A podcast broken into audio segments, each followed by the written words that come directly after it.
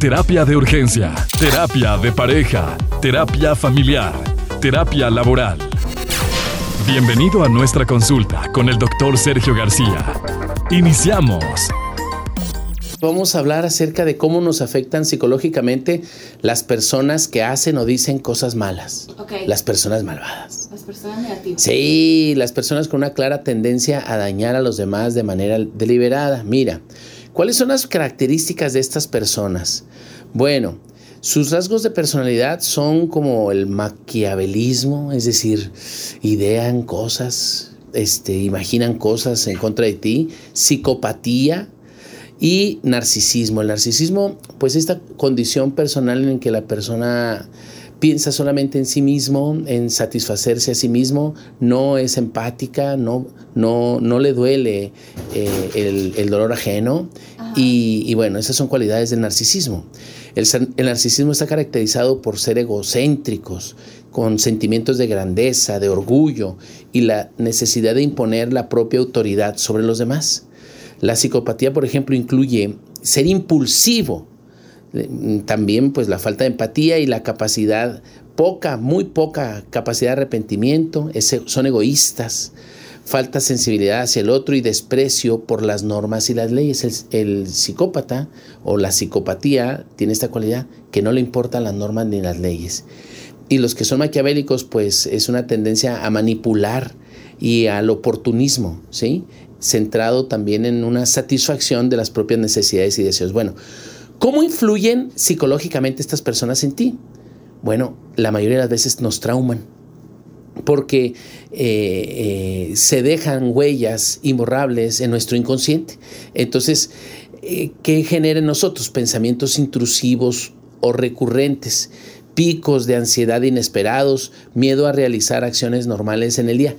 Una vez me tocó una consultante que me decía que cada vez que su esposo llegaba a la casa sentía una sensación en el estómago extraña y, empezaba a ponerse ansiosa y a tener muchas palpitaciones en el pecho.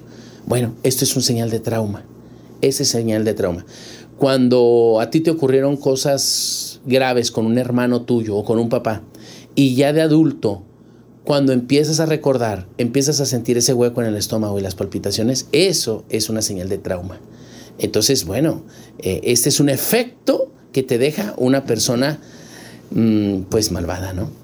Otro, autoestima dañada. Muchas personas con facilidad, mi querida Cris, con facilidad para manipular al resto, se dedican a hacer que sus víctimas duden de sus propias capacidades hasta el punto de que asumen que no sirven para nada. Entonces la persona dice, no, pues es que así son las cosas, no, es que yo no voy a poder, es que él me dice que, que soy una buena para nada, es que él me dice pendeja. Ah, me han tocado muchos casos que el hombre va dañando, lacerando, lastimando poco a poco la autoestima de la persona hasta que termina con ella totalmente. Y ella termina dependiendo totalmente de él. Y esto es peor cuando ellas, por ejemplo, también dependen económicamente de él. Cuando dependen económicamente de él, están atrapadas porque eh, hay pues esta dependencia. ¿no? ¿Cómo se sale de ese circuito? Lo que se les comenta siempre es que trabajen o que se desarrollen profesionalmente. ¿Para qué? Para que puedan mm, ser independientes y no estar eh, a expensas de lo que él les dé porque es como si te pagara, ¿no? Bueno, toma, si te portaste bien te doy esto y cuando no te portas bien no te voy a dar nada y come lo que puedas. Yo no voy a comer aquí, traigo dinero. Entonces todo eso es maltrato, es violencia, ¿sí? Bueno, entonces estamos hablando de qué nos deja, qué nos deja las personas malvadas, ¿sí? Autoestima dañada, aislamiento social.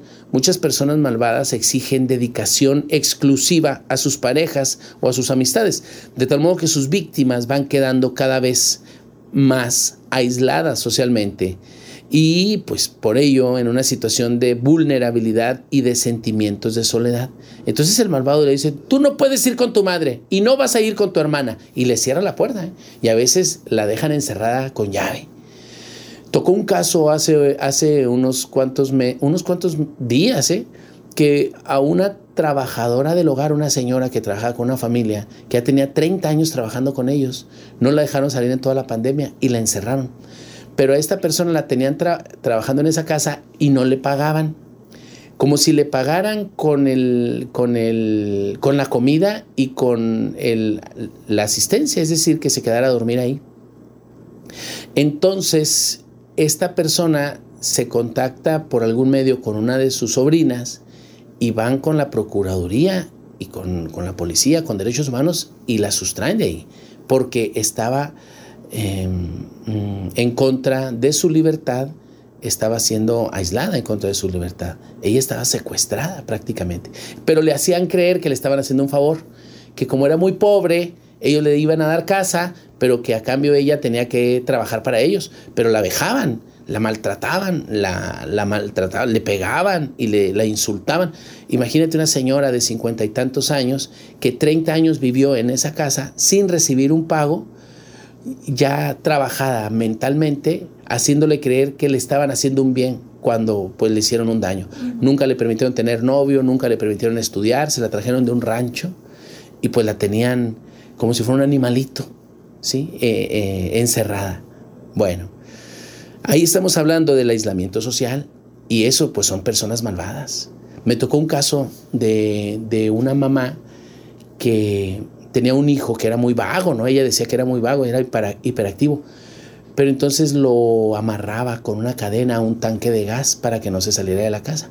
Y entonces ella cuando se salía, que se iba a trabajar, le ponía la comida en un plato y se lo ponía en el piso. Entonces el niño, pues ¿qué haces cuando, cuando amarras a un ser vivo cerca de un, de un tanque de gas y que te le pones comida en el piso? Bueno, pues aprende a, a comer como los perritos, ¿no? Hincado en el piso, eh, en cuatro extremidades y, y, haciéndose a un lado del plato.